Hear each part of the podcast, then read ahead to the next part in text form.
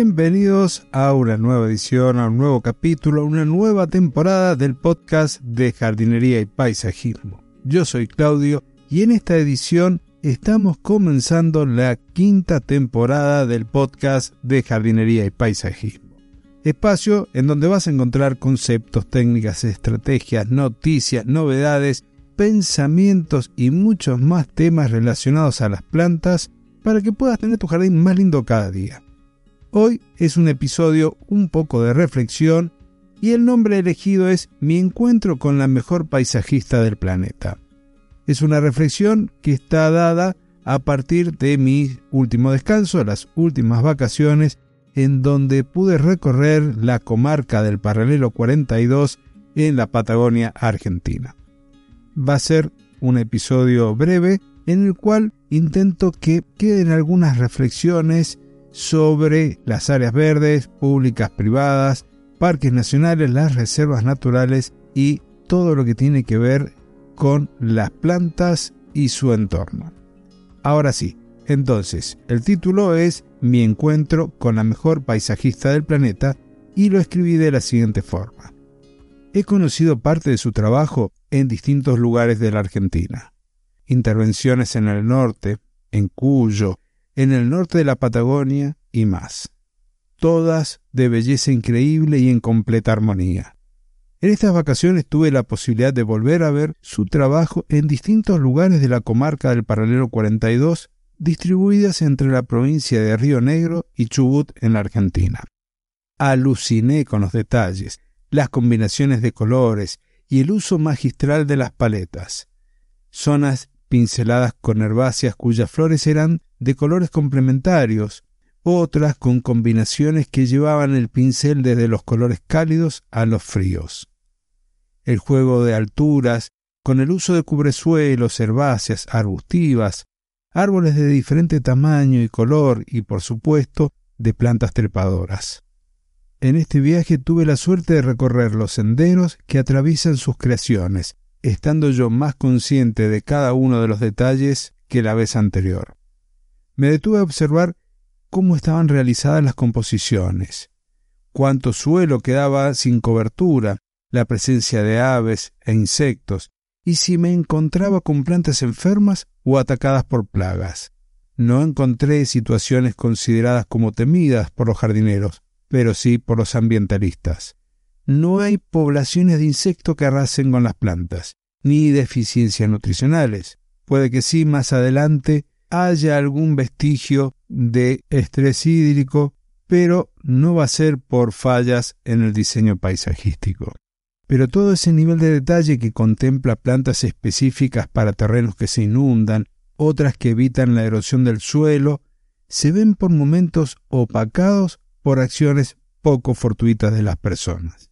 Estimo que ya sabes que la paisajista a la que me refiero es la naturaleza y las acciones pecaminosas por decirlo de alguna manera, han sido y serán la incorporación de plantas exóticas en algún momento.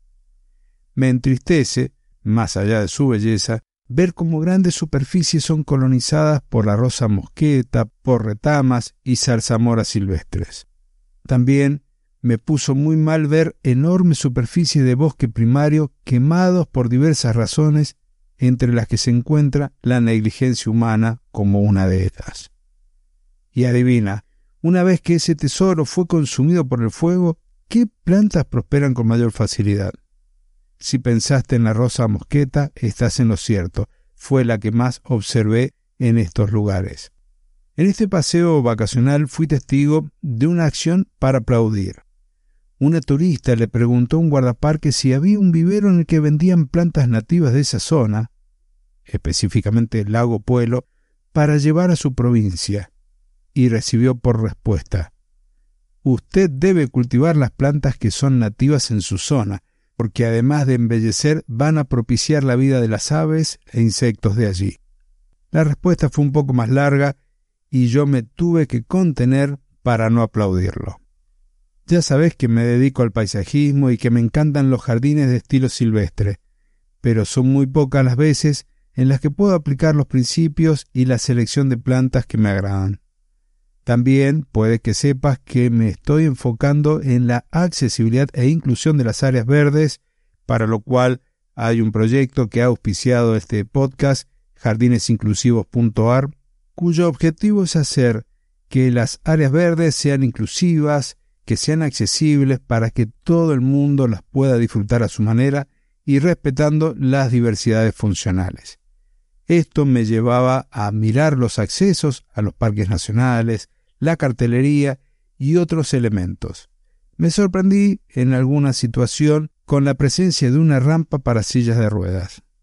Pero estamos muy lejos de poder hacer que todos estos espacios incluyan al total de la población.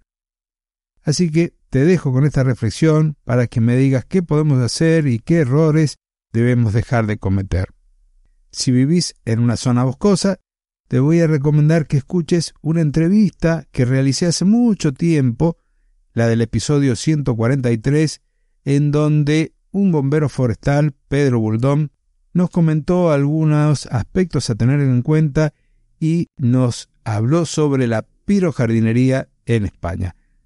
Te recomiendo que lo escuches y para finalizar este episodio vas a encontrar en las notas del mismo un enlace a una plataforma con la cual podés llegar a dejarme un mensaje de voz con alguna consulta, con algún comentario para incorporarlo, si así es tu deseo, en un nuevo episodio de este podcast. Podcast que es tuyo, que es de todos y que pretende de alguna forma podernos conectar más con las plantas y con la naturaleza.